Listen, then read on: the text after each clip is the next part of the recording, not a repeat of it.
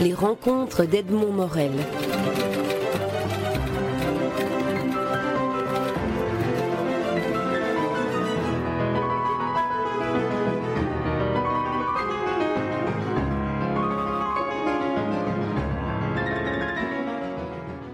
Alain Berenbaum, la, collection Espace Nord, qui est une collection de poches qui permet de, retrouver les, classiques ou, les contemporains classiques de la littérature, euh, de la littérature belge, publie Le pique-nique des Hollandaises, qui est un, roman que, que vous avez publié euh, et qui fait partie de, vos premiers romans, mais c'est peut-être celui qui est, est, le, plus, le plus étonnant ou le plus, ou le plus marquant, celui qui marque une, une sorte d'étape dans votre carrière d'écrivain. Vous nous surprenez au départ par l'ironie, par l'humour dont vous avez l'habitude, et puis à un moment donné, il y a un décalage vers la gravité. À vrai dire, c'est difficile de s'analyser soi-même parce que euh, lorsqu'on écrit, euh, on n'a pas véritablement un grand projet littéraire, sauf si on est euh, Balzac et qu'on envisage la condition humaine. Mais j'avoue que c'est pas du tout mon cas. Et donc, euh, lorsque j'ai commencé le pique-nique des Hollandaises, j'avais écrit deux romans euh, qui, étaient fort différents d'ailleurs, euh, et dont je me suis rendu compte assez rapidement que le pique-nique des Hollandaises était en quelque sorte un peu la synthèse et une espèce de nouveau départ, euh, en effet. Euh, le, premier, La position du missionnaire roux, est un roman euh, ironique, euh, une espèce de fable sur le ton de la farce et, de la dérision. Et ensuite, j'avais écrit un roman qui s'appelle La table de riz, qui est un roman où j'avais vraiment une ambition littéraire. pas toujours très réussie, mais l'ambition au moins était là. Et, et, où, euh, et qui était marqué à la fois par une espèce de, de ton de, de, nostalgie et de, et, et de gravité. Euh, et, donc, euh, j'avais l'impression, avec la table de riz, d'approfondir une facette qui que je n'avais pas développé dans le pique-nique, pas, dans, euh, la position des missionnaires, que j'avais pas cru nécessaire de développer, qui, n'entrait pas dans, le bouquin. Euh, et avec le pique-nique, j'ai eu l'impression, euh, mais inconsciente, je veux dire, c'est pas un projet, euh, j'avais l'impression de réunir au fond ces deux veines et d'aller plus loin, c'est-à-dire de parvenir, en tout cas c'est ainsi que je l'ai ressenti lorsque je l'ai écrit, à à la fois conserver ce qui m'était naturel, euh, c'est-à-dire une veine plutôt sarcastique, euh, et euh, de pouvoir l'appliquer à un sujet grave et pour la première fois très personnel, c'est-à-dire à me pencher sur mes origines juives polonaises, sur euh, euh, la guerre, sur euh, l'Holocauste, et de pouvoir le faire justement avec ma seule façon de travailler, qui est la distance et, et la dérision.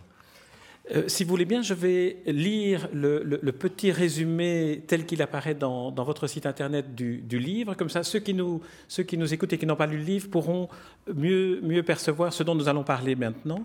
Dans le pique-nique des Hollandaises, un attaché culturel belge se retrouve perdu dans une Pologne en pleine transition vers le capitalisme, obligé pour organiser des événements culturels à la gloire dérisoire du cinéma belge de participer à la commercialisation du camp d'Auschwitz en compagnie d'un homme d'affaires hollandais et de ses trois joyeuses compagnes. Dans ce, dans ce résumé, qui est une sorte de, de, de pitch, comme on, dirait, comme on dirait au cinéma, on a déjà tous les éléments, si ce n'est qu'on n'a pas vraiment la chronologie. La chronologie dans le roman est que vous nous faites d'abord rire, sourire, on retrouve l'humour, et puis à un moment donné, et on dirait que ce n'est pas vous qui l'avez décidé de ce moment-là, mais c'est votre personnage, on bascule dans le, le travail sur la mémoire. C'est très bien vu, euh, parce que ça s'est vraiment comme, passé comme ça dans l'écriture. En effet, euh, au début du roman, euh, je n'étais pas conscient que j'allais parler d'Auschwitz. C'était pas un roman écrit pour ça. Le, début de mon roman, euh, mais c'est souvent le cas lorsque j'écris, part d'une image, mais dont je me rends compte au fur et à mesure que j'écris que l'essentiel y est, puisque dès le départ, on a le personnage principal qui, s'appelle Van Loo, qui est un attaché culturel belge, dont on sait qu'il est attaché culturel à Varsovie, mais qui au départ de ce roman se retrouve en Hollande. Et donc, il y a déjà une bizarrerie pourquoi un attaché culturel se promène en Hollande, et en plus avec un cercueil dans lequel se trouve une Polonaise, ou un Polonais, enfin, euh, ça, on sait aussi la, dépouille, la, dépouille d'un Polonais qui, l'accompagne. Qui en fait d'une Polonaise, on le saura plus tard. je ne savais pas d'ailleurs au moment où j'écrivais, je ne savais pas encore. Bon. Et c'est vrai que ce personnage va tourner en rond euh, pendant un certain nombre de pages, et il va tourner en rond tout simplement parce qu'il ne parvient pas à arriver au cimetière de Nimègue où il doit faire enterrer cette dépouille. Et donc, l'écrivain tourne aussi en rond derrière lui. Et, dans mon écriture, je ne dis pas que je tournais en rond, mais je suivais euh, euh, l'espèce d'errance de road movie euh, dans le brouillard. Le livre d'ailleurs se passe largement dans le brouillard au début, dans le brouillard de Hollande. Et à un certain moment, en effet, le bouquin démarre en quelque sorte vers ce qui est réellement son cœur, c'est-à-dire la Pologne en train de se capitaliser, si j'ose dire, de se décommuniser, de devenir euh, à toute pompe euh, euh, un pays à l'occidental, et en même temps le contraste qui est qu'en est-il alors du souvenir, de, la mémoire et, donc d'Auschwitz? Revenons, si vous voulez bien, à la première partie, avant, avant ce basculement, que, j'ai identifié à deux endroits que je vous proposerai par la suite. Euh, dans la première partie, effectivement, on est dans un paysage de brouillard, mais deux histoires se déroulent en parallèle, comme des rails.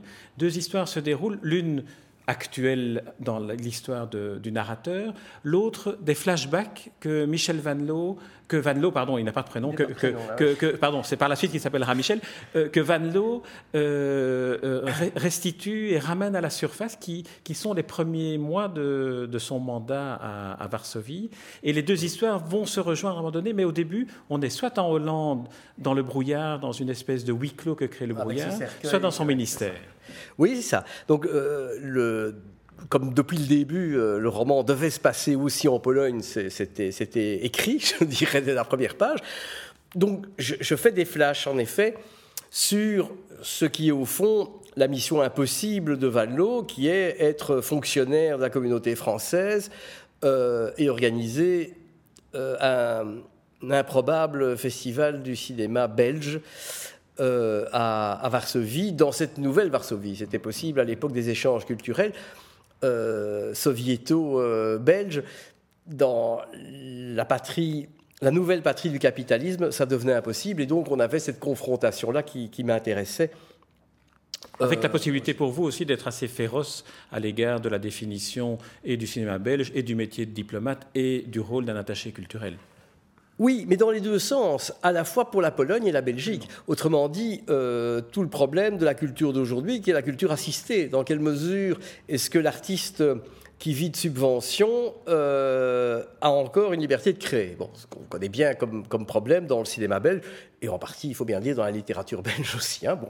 Donc, euh, c'est c'est assez commun. Mais, et donc, ça m'intéressait de pouvoir euh, de pouvoir parler de, la culture belge d'aujourd'hui. C'est une préoccupation finalement qui m'a poursuivi euh, dans la suite de, mes bouquins, de parler de la culture belge d'aujourd'hui, de la liberté du créateur, et aussi, assez rapidement, alors on en arrive à la substance du créateur, quelle est la matière du créateur? Et justement, la matière du créateur ici, c'est ce qui va, euh, à quoi va être confronté Van Loo, l'attaché culturel, cette matière, c'est justement la mémoire, c'est Auschwitz. Et dans quelle mesure la culture euh, d'une société d'hyperconsommation, hypercapitaliste, euh, peut encore s'attacher à une mémoire aussi forte, aussi déchirante, euh, mais aussi passée d'une certaine façon historique, que ça, sans elle-même la marchandiser. Le, moment, le moment du basculement auquel je pense votre personnage vous a conduit, parce que je pense que vous étiez, vous, auteur, extrêmement hésitant et attendant le moment de, basculer de l'autre côté, et dans un premier temps une rencontre avec un, objet d'art qui est un chien, une statue d'un chien en bronze perdu dans une forêt. Et vous avez cette formule qui est, terrible. Euh, vous, dites que si l'artiste a voulu faire euh, la sculpture de ce chien, c'est parce que ce chien était le seul Polonais qui avait aidé des Juifs. Oui, euh, et, c'est en effet, c'est en effet le, basculement dans le roman où on passe euh, comme euh, on le dit dans le cinéma italien, des rires aux larmes. c'est en effet, jusqu'alors, le roman, y compris sa partie polonaise, et d'ailleurs, y compris ce qu'on évoque d'Auschwitz, se passe plutôt dans, dans la dérision et une certaine légèreté. tout naturellement, les personnages vont alors se perdre euh, dans, dans, une forêt, la forêt de Plouch, qui est une forêt inexistante, mais créée pour l'occasion. Euh, et, c'est une, vraie perdition, comme dit un des personnages. Il est vraiment perdu, il se perd dans cette forêt, et le personnage se perd, et le, fonctionnaire polonais avec lequel il traite euh, depuis le début du livre avec lui, et, la, femme qu'il convoite aussi, tout ce beau monde se perd, et pour arriver en effet devant euh, ce, chien, cette sculpture de chien qui a aidé les Juifs pendant la guerre. Et là, je dirais quelque part, en effet, le, rire se bloque mm. et, on bascule.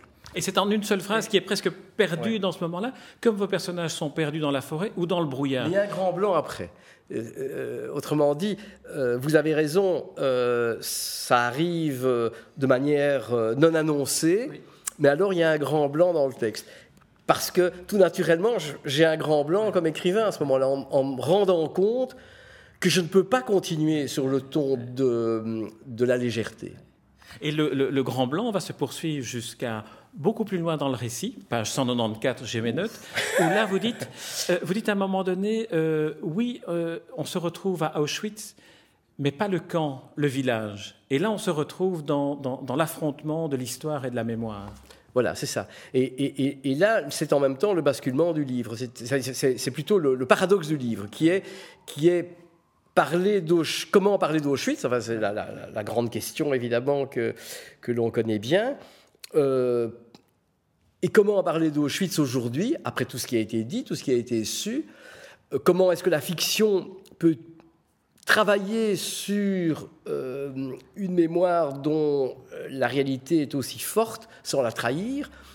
Euh, sinon, par cette méthode qui, est la seule que je connaisse, c'est-à-dire en prenant de, la distance, en, en, se mettant sous un éclairage différent. Donc on ne peut voir le camp d'Auschwitz qu'à partir du village d'Auschwitz, c'est-à-dire quelques bêtes baraques et un bistrot miteux. Euh, voilà. Le, symbole est tellement fort qu'on s'attend sur place, je ne sais pas moi, à trouver une espèce de sculpture gigantesque.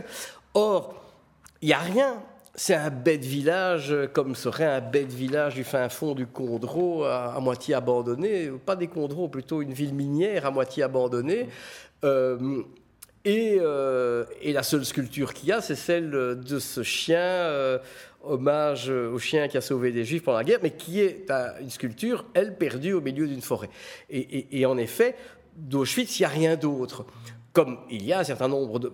Quand d'Auschwitz, il en reste des, traces, on sait, les écoles y vont de temps en temps, je ne suis pas certain que ce soit une bonne chose, mais bon. Euh, mais on sait qu'il y a un certain nombre de camps dont il ne reste rien. D'une certaine façon, tant mieux, parce que le mythe est tellement fort que voir quelques baraques et quelques barbelés ne signifie rien. Euh, on a eu raison d'abattre le mur de Berlin. C'est un peu ça. Et donc, il n'y a plus que par le livre que l'on peut euh, rendre compte de, l'énormité de l'histoire. On découvre que la dépouille est celle de la grand-mère d'une des protagonistes euh, du livre, et on, découvre dans le personnage de cette grand-mère une femme tout à fait inattendue qui décide d'apprendre les langues étrangères à Auschwitz, parce que c'est le seul moyen de rendre vie, d'une certaine manière, à tous ceux qui sont enterrés ou tous ceux dont, les cendres se trouvent sur le, sur le site du camp.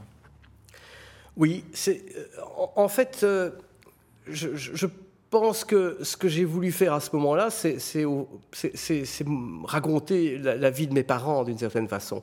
J'ai toujours été fasciné parce que mon père parlait euh, cette langue, euh, ma mère un petit peu moins, mais à peine, euh, ma grand-mère aussi, peu, et, ma grand-mère elle-même. et c'était elle que j'avais dans, la tête, était, avait, avait passé la guerre en Pologne, avait été au ghetto de Varsovie et une des rares survivantes qui avait réussi à s'échapper par les égouts du ghetto et à se réfugier chez des paysans polonais. Et comme elle racontait elle-même, elle avait, je l'ai connue encore, elle avait un physique euh, de, paysanne polonaise elle-même. Elle était blonde aux yeux bleus. Euh, donc, euh, elle n'avait pas l'air juive, et c'est ce qui l'a sauvée vis-à-vis des paysans polonais, pas vis-à-vis des Allemands, vis-à-vis des paysans polonais. Et donc, j'ai sans doute promené avec moi, et quand vous dites une certaine férocité, sans doute c'est la férocité que mes parents m'ont transmis dans les gènes vis-à-vis des Polonais. Euh, je me rappelle que j'avais un jour participé ainsi à une rencontre euh, à la Maison du Livre avec l'ambassadeur de Pologne et, un certain nombre de journalistes polonais. Et je m'étais laissé aller à exprimer toute la haine, pas moi, mais que mes parents avaient des Polonais. Et cet ambassadeur et, et ces journalistes, d'ailleurs, étaient extrêmement choqués. Ils ont failli partir euh, de la Réunion en disant reste plus ici, euh, c'est pas possible, une telle haine. Mais je disais c'est pas ma haine à moi, moi la, Pologne, euh, bon, je, suis plutôt euh, j'ai plutôt une compassion pour les épreuves que les Polonais aussi, pas seulement les Juifs, les Polonais ont eu et pendant la guerre et ensuite sous l'ère soviétique. Donc ils, ont, ils ont eu leur lot d'horreurs. mais la vie, la mémoire individuelle de ma famille, c'est vrai que c'est euh, une très grande, très grand ressentiment vis-à-vis euh, des Polonais, de l'antisémitisme qu'ils ont, qu'ils ont subi, qu'ils ont vécu, et qui s'est ajouté à l'antisémitisme des Allemands, euh, et qu'ils ont trouvé presque plus intolérable parce que c'était celui de leurs voisins. Et donc c'est cela que mon livre exprime, je veux dire, c'est c'est ce truc que, mes parents ont mis en moi et que j'ai dû euh, mettre sur le papier. Il l'exprime à travers le personnage de, cette grand-mère dont, on découvre donc euh, que c'est sa dépouille qui est, qui est transportée par, euh, par Van Loo jusqu'à cimetière, jusqu'au cimetière juif de Nimègue. Mais le personnage de, cette grand-mère, la protagoniste qui est sa petite fille dans votre roman, dit sa grand-mère lui avait appris à aimer la Bible mais à haïr Dieu. Est-ce que ce n'est pas ça finalement le rôle du livre? Oui, tout à fait. C'est en effet ça, euh, au fond, la philosophie aussi que mes parents m'ont transmis, qui est, euh, ce sont des, mes parents sont des juifs laïcs plutôt militants de gauche, euh, très farouchement anti, anti rabbin, comme on dit, anti calotin. mais en même temps, mon père, toute ma jeunesse, me lisait le dimanche matin un passage de la Bible en tant que livre, en tant que euh, par, euh, la pensée qui s'y trouvait, par, euh, comme témoignage de l'histoire, du souvenir, de, la mémoire, comme exemple de fiction et d'écriture et de poésie. Et donc, et, comme exemple de culture du, du, peuple juif. Et donc, il y a ce mélange très étrange, très typique aux juifs, qui est qu'on peut être juif sans être de religion juive en quelque sorte. On peut être de culture juive sans être de religion juive. Et c'est un petit peu ça le paradoxe, c'est ça que j'essaye de rendre aussi dans, ce livre. C'est une des dimensions euh, du, livre et de, certains de ses personnages.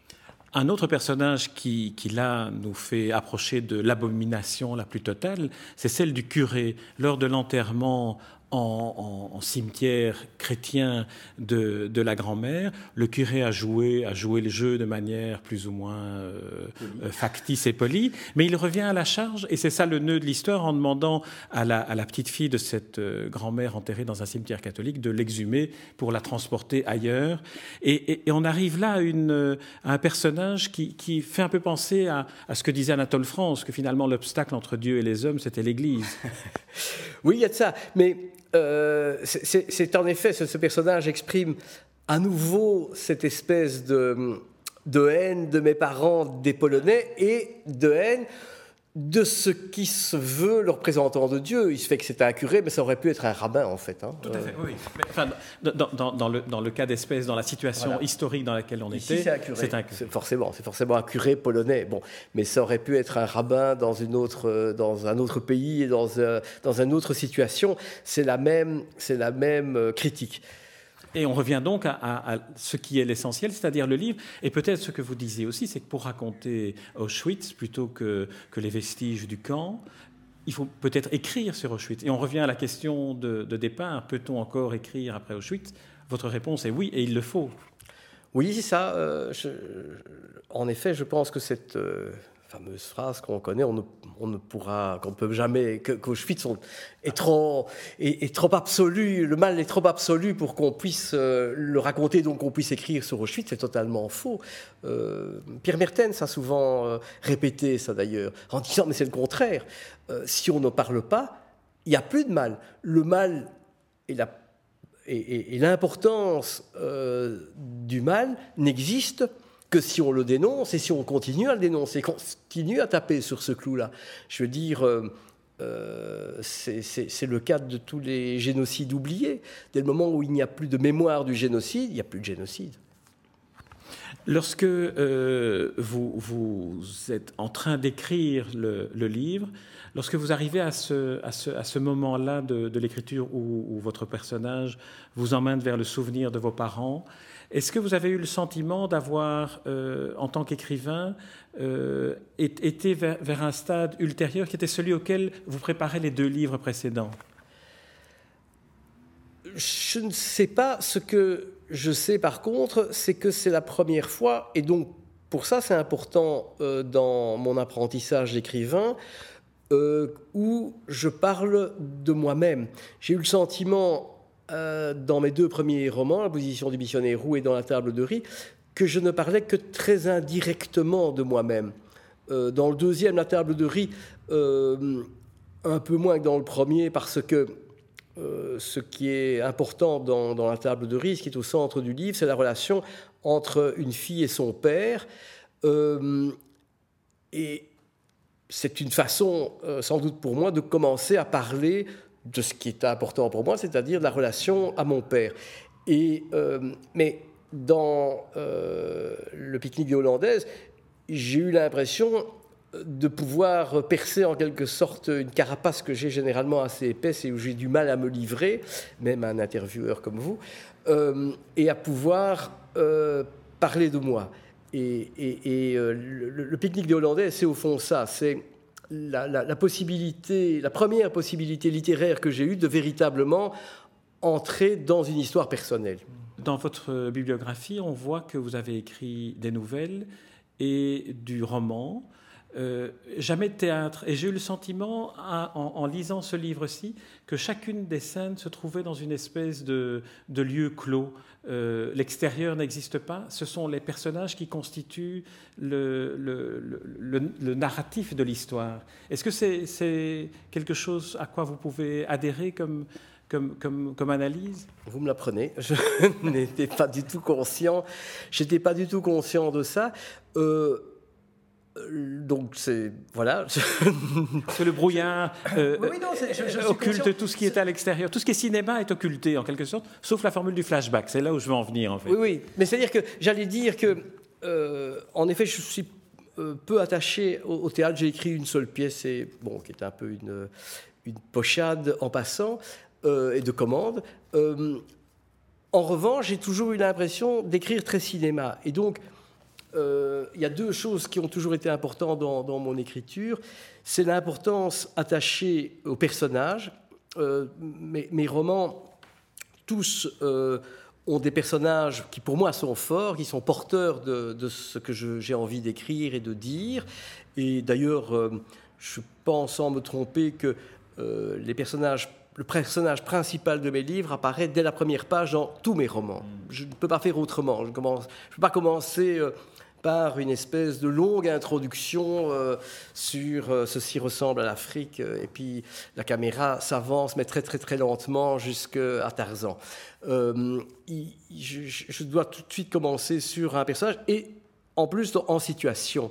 En situation c'est-à-dire qu'une caméra filmerait une scène qui tout de suite accrocherait le spectateur. Et j'ai l'impression, j'ai toujours eu l'impression d'écrire en images dans ma tête. C'était toujours une succession d'images, même si euh, certains de mes romans ne sont guère adaptables au cinéma. Ils sont des films en eux-mêmes, dans, ma tête. En tout cas, c'est en effet des successions de séquences plus que des scènes de, théâtre. Euh, on sait que vous êtes un passionné de cinéma, vous êtes euh, administrateur à la Cinémathèque, donc pas seulement passionné de cinéma d'aujourd'hui, mais du, patrimoine cinématographique. Est-ce que le, cinéphile que vous êtes a le sentiment de, nourrir de, cinéma son écriture romanesque En d'autres termes, est-ce que, par exemple, ici, on a le flashback, on a euh, le, gros plan, comme vous le disiez, sur les personnages d'emblée. Est-ce que la construction cinématographique euh, nourrit votre, votre travail romanesque? Oui, oui, certainement. Euh, peut-être même plus au départ que, que, le, que les souvenirs littéraires que j'ai. C'est en effet le, cinéma qui essentiellement nourrit mon écriture. j'ai eu la chance d'avoir comme prof de cinéma André Delvaux. Et quand j'avais, euh, je sais pas, 14 ans, euh, et ça pendant plusieurs années, où il faisait une classe expérimentale de, cinéma à l'Athénée Fernand Blum d'Oscar Beck. Et donc, euh, j'ai tout de suite été mis dans le bain avec énormément d'intelligence par Delvaux, qui était un pédagogue extraordinaire, autrement dit, qui nous montrait les classiques du cinéma, mais en nous les expliquant, en nous, expliquant la technique cinématographique qui était derrière, mais aussi le langage, la grammaire, euh, le sens. Euh, et donc, euh, pour moi, l'écriture du cinéma ou l'écriture du roman sont très semblables. Et, en effet, alors, je me suis rendu compte assez rapidement que euh, je me retrouvais davantage dans le roman américain que dans le roman français, parce que le roman français tient davantage la tradition théâtrale, du dialogue, euh, et, euh, ou de la tragédie, et du huis clos de, la tragédie, alors que le roman américain tient davantage dans la fluidité et le mouvement du, cinéma. Et, je pense que inconsciemment, si je lis davantage, ou si je me sens davantage euh, euh, plongé dans, les romans américains, c'est parce que ou anglais, euh, c'est parce que j'y retrouve sans doute cette écriture très inspirée par, par le cinéma, en tout cas dans, dans le roman américain, disons, depuis les années 60.